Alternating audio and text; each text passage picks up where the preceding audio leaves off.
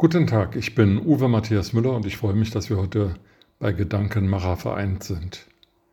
Bundesregierung hat der Wahnsinn Methode? Mehr als die Hälfte der Bürger hat große Sorgen und ist mit der Bundesregierung unzufrieden, die allerdings tut nichts. Olaf Scholz macht gerade einen öffentlichen Wandlungsprozess durch, dem Bundeskanzler warfen selbst geduldige Gutmeinende seit langem vor, unnachvollziehbar zu zögern und zu zaudern. Diese Kritiker sind keine Querulanten, Scharfmacher oder Kriegssetzer, sondern vielfach Besorgte, die sich um unseren sozialen Zusammenhalt Gedanken machen. Ein Fußballlied zu zitieren und vom Unterhaken zu fabulieren, ist eben noch keine führungsstarke Politik. Es ist bestenfalls unbeholfene Folklore in kritischer Zeit.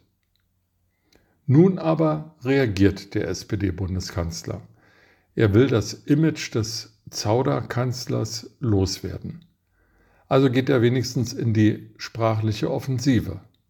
Er spricht davon, wie sich unser Land verändern wird, zum Besseren, irgendwann.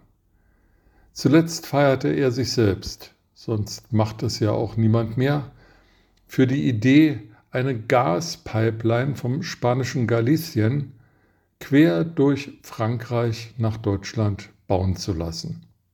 Die MidCat Pipeline soll helfen, unsere Energienot zu lindern. Dumm nur, dass Frankreich diese Pipeline nicht will viele Öko-Initiativen den Bau der Pipeline nicht wollen und im besten Fall, der eben nicht eintreten wird, der Bau zwei bis drei Jahre brauchen würde. Es ist klar, dass MidCat uns im Winter diesen Jahres nicht helfen wird. Helfen würden Kraftwerke, die in Deutschland am Netz bleiben, ans Netz gehen oder wieder ans Netz gehen. Dazu hört man aber vom Ankündigungskanzler nichts. Dieses Streitthema lässt er Robert Habeck und Christian Lindner austragen, Ergebnis offen. Ideologie und mangelnde Führungskraft schlagen Vernunft und fällige Tatkraft.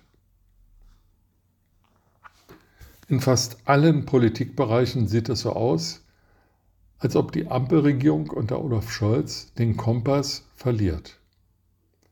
Die Bundesregierung scheint kein Team zu sein, das an einem Strang zieht. Wenn doch mal eine Entscheidung fällt, wie bei der Erhöhung des Mindestlohns, handelt es sich um eine singuläre Maßnahme, die zudem noch ordnungspolitisch mehr als fragwürdig ist. Oder eine Entscheidung wird einkassiert, weil alle, wirklich alle gegen diese Maßnahme sind, auch der verantwortliche Bundesminister Robert Habeck, der die Maßnahme ins Kabinett einbrachte und wochenlang medienpräsent als alternativlos gepriesen hat. Endlich erfährt man auch, was eigentlich feministische Außenpolitik bedeutet. Waffenlieferungen an eine Kriegspartei, die zum Dank die Ölpreise steigen lässt. Erinnert sei auch an den Dauerstreit FDP-Bundesminister Buschmann und SPD-Bundesminister Lauterbach über sinnvolle Corona-Maßnahmen. Die Bürger sollen sparen und sich warm anziehen. Was macht die Hauptstadt?